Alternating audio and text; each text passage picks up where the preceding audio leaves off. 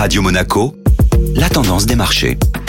La tendance des marchés avec Société Générale Private Banking. Bonjour Florence Fate. Bonjour Benjamin. Le marché immobilier a été percuté par la hausse des taux en 2022. Depuis la crise Covid, les prix de l'immobilier étaient en augmentation dans la plupart des économies développées. Ces hausses s'expliquaient par des niveaux très bas de taux d'intérêt, l'augmentation de l'épargne des ménages et une fuite des grandes villes au profit de la campagne favorisée par le télétravail. La hausse de l'inflation en 2022 a inversé cette tendance en pénalisant le pouvoir d'achat des ménages et en diminuant leur capacité d'investissement Les taux des crédits immobiliers se sont rapidement ajustés à la hausse aux États-Unis et au Royaume-Uni, touchant leur plus haut niveau depuis 2013. En Europe, la hausse s'est matérialisée de manière plus progressive compte tenu des exigences réglementaires du taux d'usure, taux d'intérêt maximum légal que les banques sont autorisées à pratiquer lors de l'accord d'un prêt. Les perspectives pour le secteur immobilier pour l'année 2023 restent orientées à la baisse compte tenu du risque de ralentissement économique. Affaire à suivre.